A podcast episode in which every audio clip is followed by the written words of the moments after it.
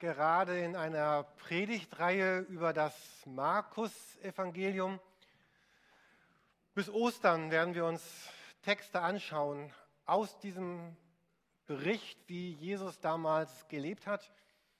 Herzliche Einladung für euch, das selber vielleicht zu Hause mitzulesen, nachzulesen. Wenn ihr sagt, oh, ich habe gar keine Bibel zu Hause dort liegen, welche auf den Fensterbänken, ihr dürft sie euch ausleihen und noch gerne zu Hause behalten weil wir glauben, dass Gottes Wort wirklich Kraft hat und, und Leben verändern kann. Wir gehen aus von der Bibel und sind inspiriert von einem Buch von Timothy Keller. Wir werben immer wieder dafür. Man kann es kaufen beim Büchertisch.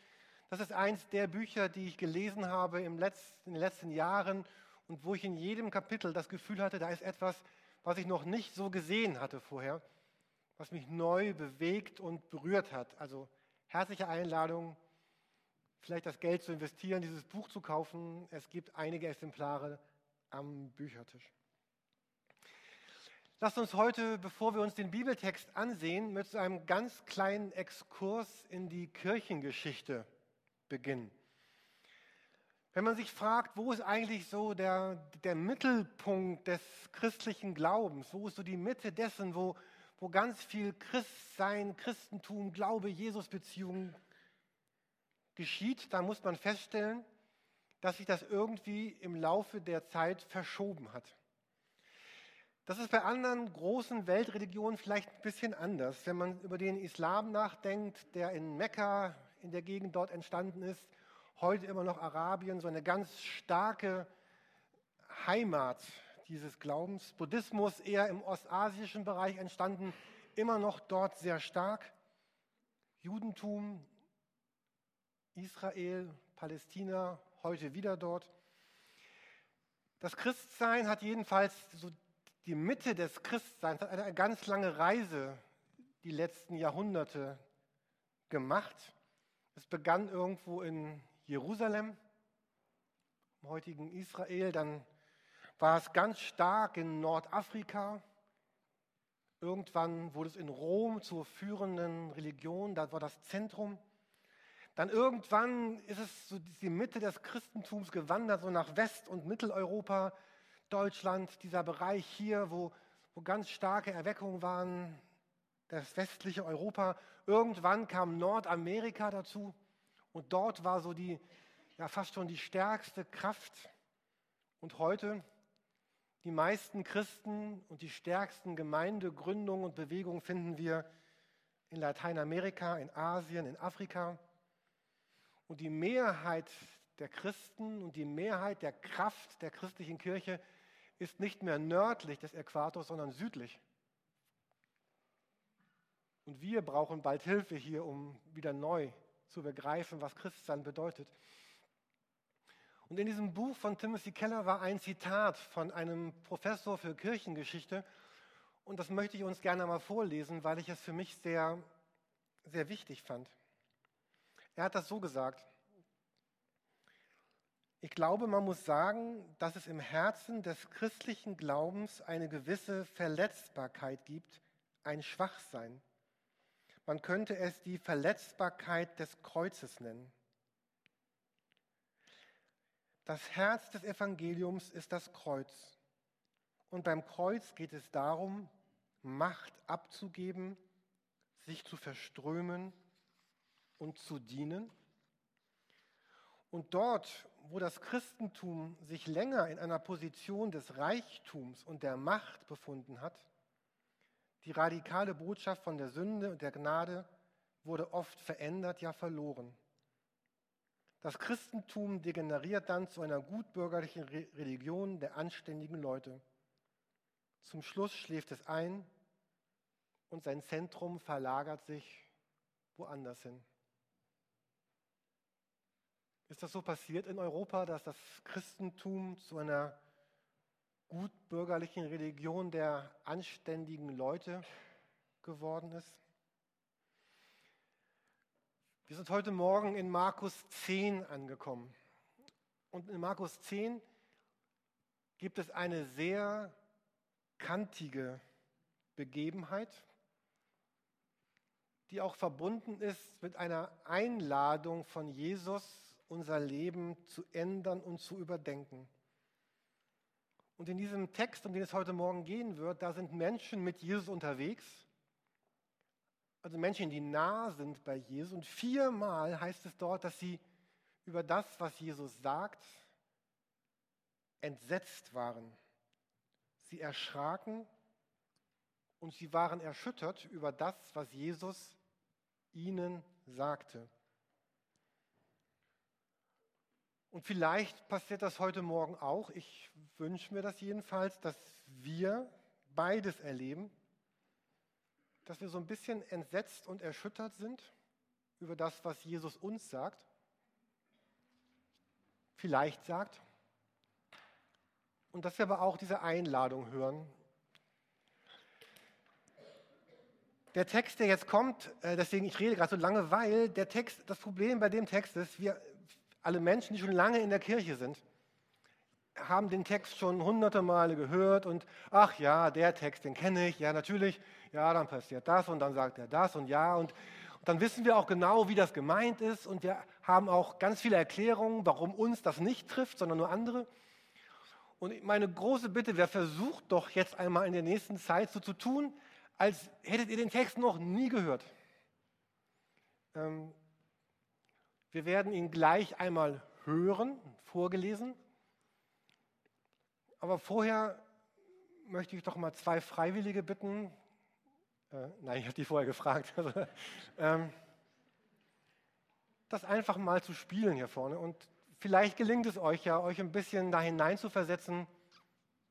Und tut doch so, als hättet ihr noch nie was von dem gehört, was jetzt hier gerade geschieht.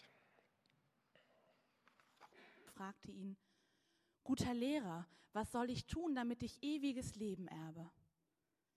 Jesus aber sprach zu ihm, Was nennst du mich gut? Niemand ist gut als nur einer, Gott. Die Gebote weißt du. Du sollst nicht töten, du sollst nicht Ehe brechen, du sollst nicht stehlen, du sollst nicht falsches Zeugnis reden, du sollst nichts vorenthalten. Ehre deinen Vater und deine Mutter er aber sagte zu ihm, Lehrer, das alles habe ich befolgt von meiner Jugend an. Jesus aber blickte ihn an und gewann ihn lieb und sprach zu ihm, eins fehlt dir. Geh hin, verkaufe alles, was du hast und gib den Erlös den Armen, und du wirst einen Schatz im Himmel haben, und komm, folge mir nach. Er aber ging entsetzt über das Wort traurig weg, denn er hatte viele Güter. Und Jesus blickte umher und spricht zu seinen Jüngern, wie schwer werden die, welche Güter haben, in das Reich Gottes hineinkommen. Die Jünger aber erschraken über seine Worte. Jesus aber antwortete wieder und spricht zu ihnen, Kinder, wie schwer ist es, in das Reich Gottes hineinzukommen. Es ist leichter, dass ein Kamel durch das Öhr der Nadel geht, als dass ein Reicher in das Reich Gottes hineinkommt. Sie aber gerieten ganz außer sich und sprachen zueinander, und wer kann dann gerettet werden? Jesus aber sah sie an und sprach, bei Menschen ist es unmöglich, aber nicht bei Gott, denn bei Gott sind alle Dinge möglich.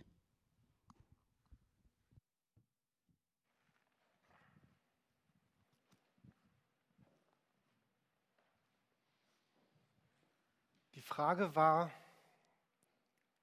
was muss ich tun? Was soll ich tun, damit ich das ewige Leben erbe?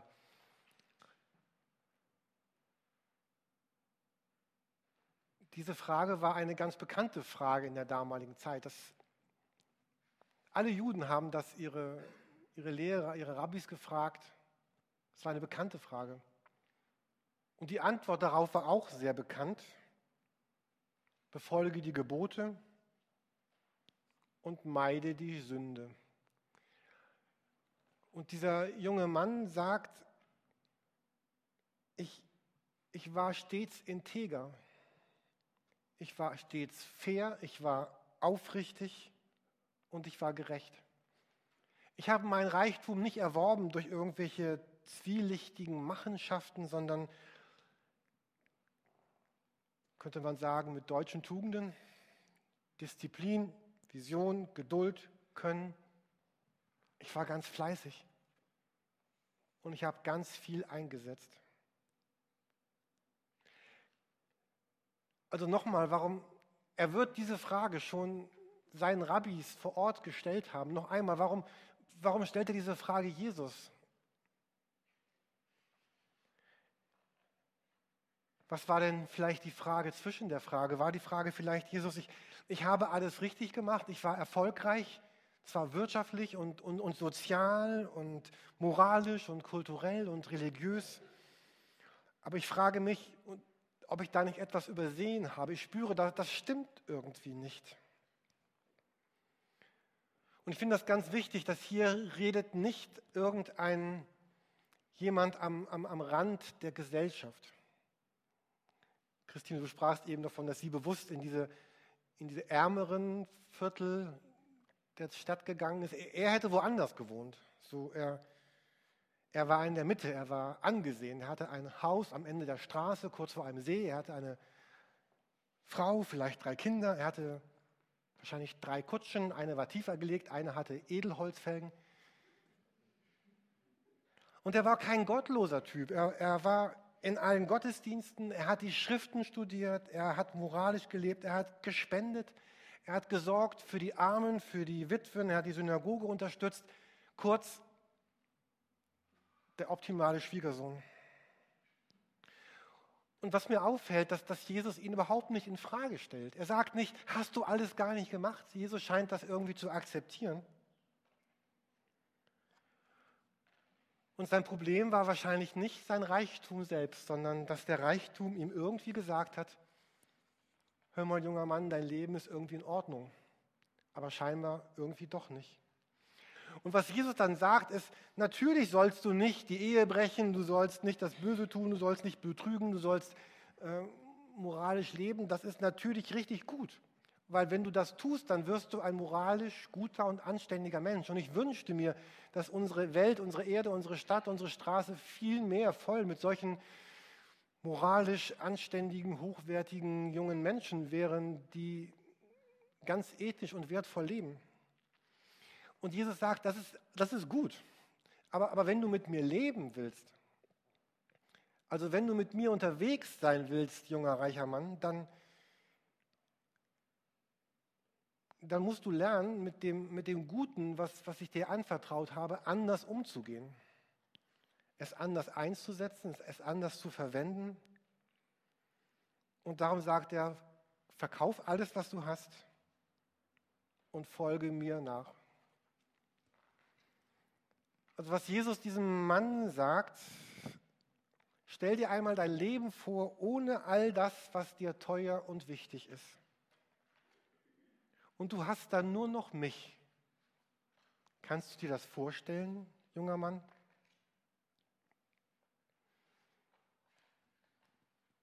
Kommen wir mal nach heute, nach heute, die heutige Zeit, zu uns. Und erweitern wir es mal auf junge Frauen und junge Männer und alte Männer und alte Frauen. Auf was ist dir heute teuer, wichtig und wertvoll?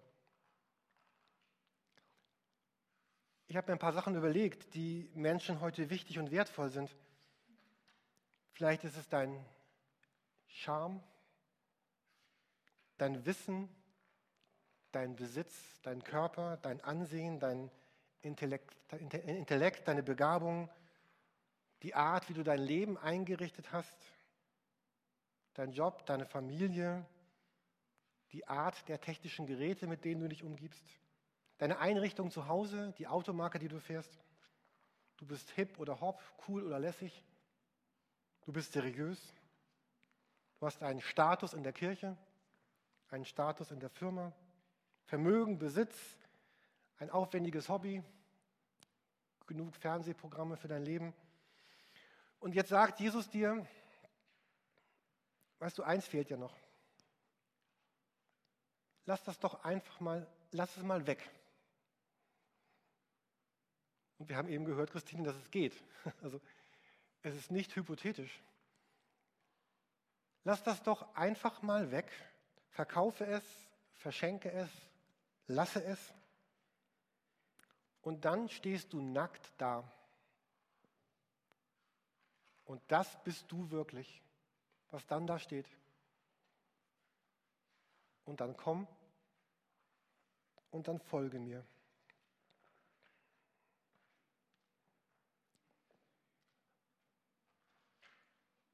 Ich habe ganz viele Gespräche mit Menschen geführt, wo es uns darum ging zu beweisen, dass das auf gar keinen Fall wirklich so gemeint sein könnte. Kennt ihr die Gespräche auch? Ich bin da ziemlich gut drin zu begründen, warum das mir nicht gelten müsste heute.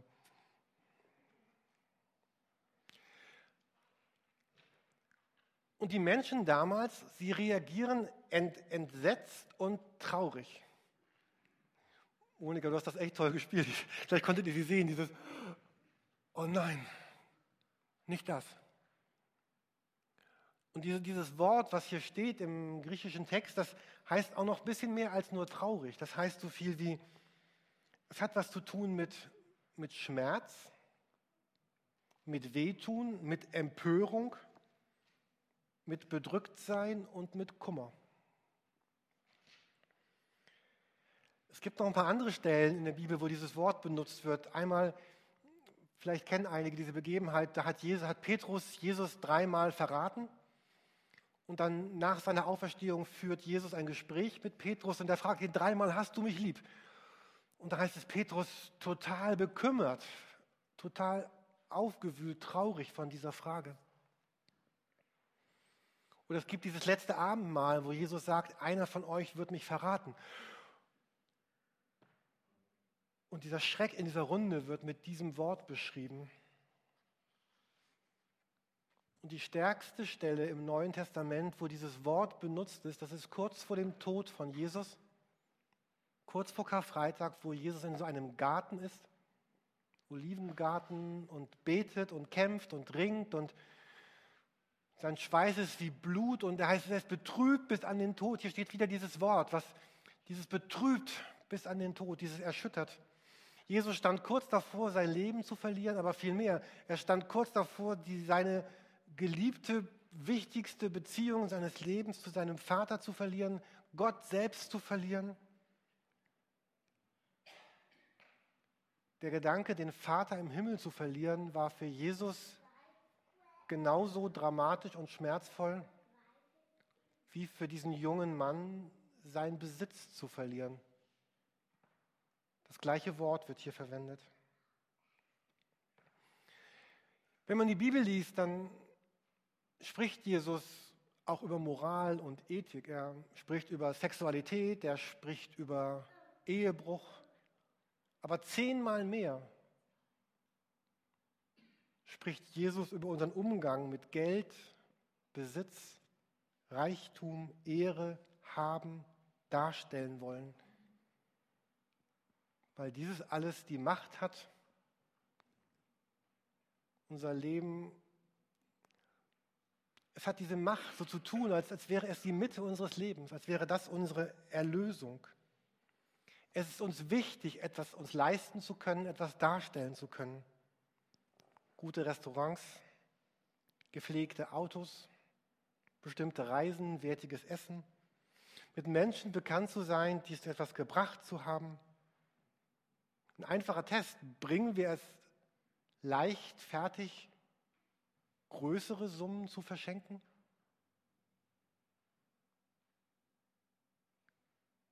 Haben wir Angst davor, dass wir vielleicht morgen weniger haben als heute? Dass es nicht reichen könnte? Es geht nicht darum, dass Geld und Besitz und Macht und Ansehen und Stärke irgendwie moralisch böse wäre. Aber es geht darum, dass es die Macht hat, sich so in die Mitte unseres Lebens zu setzen, dass es alles andere ein wenig verdrängt.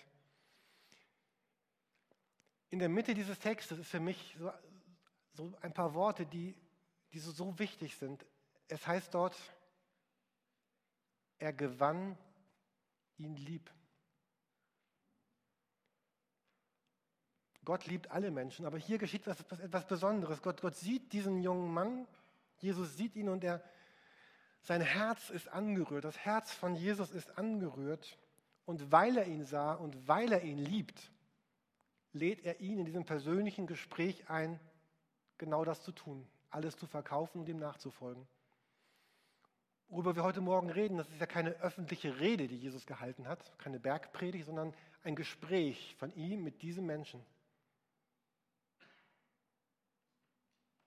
Aber jetzt setz einmal dich ein. Jesus sieht dich an. Und Jesus gewinnt dich lieb. Und Jesus spricht zu dir.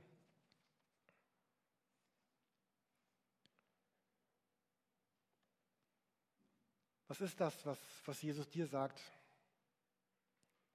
Hör mal, Jürgen, lass uns doch mal darüber sprechen.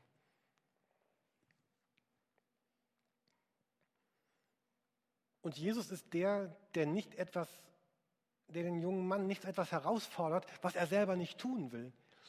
Eigentlich sagt Jesus ihm, ich werde mich in eine Armut begeben, die viel größer ist als die Armut, die du dir vorstellen kannst, junger Mann. Ich werde alles restlos aufgehen, aufgeben. In einiger Zeit werde ich an einem Kreuz hängen und ich tue das für dich. Und so bitte ich dich, junger Mann, gib alles auf und folge mir nach. Ich gebe mein großes Alles für dich. Kannst du nicht dein kleines Alles auch geben? Dein kleines Alles, was so groß wirkt? Und Jesus verlangt nichts, was er nicht selbst getan hätte. Und eigentlich ist Jesus dieser reiche Jüngling, der alles verkauft und alles gibt, was er hatte. Paulus sagt einmal, er wurde arm um unseretwillen. Und ich frage mich, wenn wir verstehen, was, was Jesus hier getan hat, dann, ob wir dann nie mehr Fragen brauchen, was müssen wir alles geben an Zeit, an Geld, an Kraft, an Liebe, sondern dass wir dann vielleicht neu fragen, was, was können wir alles geben? Was können wir nicht noch viel mehr geben? Und kann das sein, dass das die Chance ist, zu einem befreiten und veränderten Leben zu sehen, dass, dass das unser Herz zum Schmelzen bringt, zu sehen, dass dass Jesus alles gab für uns und das Gegenmittel für all diese machtvollen Dinge in unserem Leben darin ist, es einfach wegzugeben. Diese Geschichte ist fast so, als würde Jesus sagen,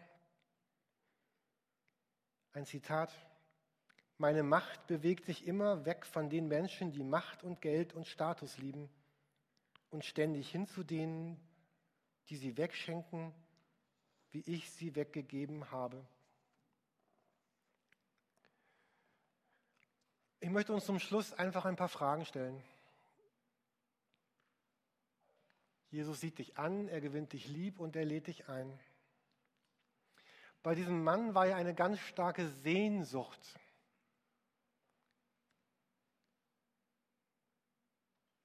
Und doch geht er traurig weg. Ich möchte dich fragen, wenn, wenn du dieser Mann oder diese Frau in diesem Stück, in dieser Begebenheit gewesen wärst, was, was lässt dich eigentlich traurig weggehen? Gibt es etwas, was dir so ein schales Gefühl gibt oder was, etwas, was deinen Alltag beschwert und wo du sagst, oh, ich möchte das gar, eigentlich gar nicht alles tragen, aber es fällt mir so schwer, das wegzugeben? Als, als ich da diese eine Woche neulich in diesem Kloster war, hatte ich ja beschlossen, vom Bahnhof zum Kloster zu gehen. Ich hatte dann meinen Rucksack mit und durfte dann so acht, neun Kilometer durch Felder und Wälder und einen kleinen Hügel gehen, hatte aber nicht bedacht, dass 17 Kilo für mich ein bisschen schwer sind. Und ähm, ich bin ja auch nicht der trainierteste Rucksackträger. Also ich hatte 17 Kilo und das war einfach zu viel. Und am Ende schleppte ich mich dann in dieses Kloster hinein, froh endlich angekommen zu sein. Und, ähm, aber ich habe natürlich nichts weggeworfen unterwegs, ich wollte ja alles behalten. Und aber jetzt auf unser Leben bezogen, wäre das nicht schlimm, wenn wir irgendwann an unserer letzten Stunde ankommen und, und auch sogar so, so, so viel mit uns rumgeschleppt haben, was wir eigentlich gar nicht gebraucht hätten für unser Leben? Und die Frage ist, ausgehend von diesem Text, gibt es etwas, wovon du dich einfach trennen könntest, einfach weil es dir nicht gut tut in deinem Leben? Das können Haltungen sein oder Lebensweise, Weisen, bestimmte Ziele, die du hast oder Einflüsse, Umgang mit Dingen, bestimmte Denkweisen, vielleicht sogar Menschen, die dir nicht gut tun.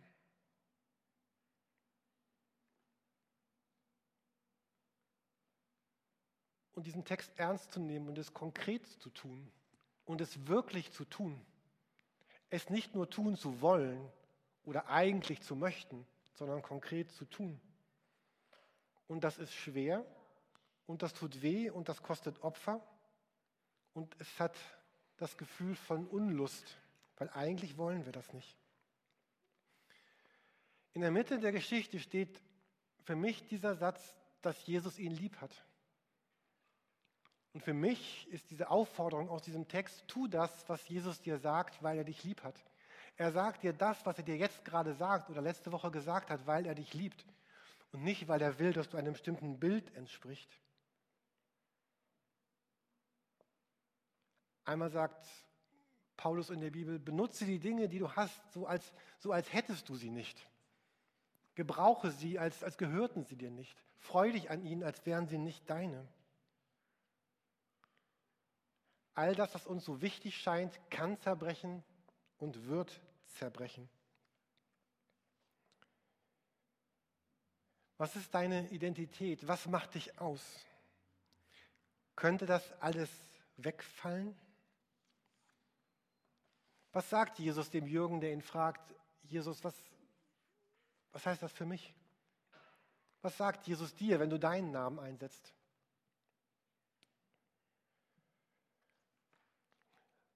Vielleicht hast du Lust, ein Gebet zu beten, nicht jetzt, sondern irgendwann.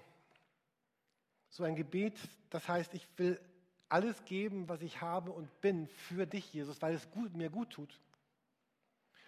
Und ich habe mir gesagt, ich möchte es lernen, bewusst weniger zu haben, weniger zu erleben und weniger zu besitzen. Und ich meine Dinge und ich meine Geld. Und ich meine das, was ich tue. Einfach mal nachzuspüren, womit, womit fülle ich eigentlich meine Zeit? Womit fülle ich meine Gedanken, meine Beschäftigung, meine Abende? Ich hatte neulich mal ausgerechnet, statistisch, statistisch gesehen habe ich ungefähr noch 25 Jahre vor mir. Ich weiß nicht, vielleicht werden es ja auch nur fünf oder es werden 50, keine Ahnung.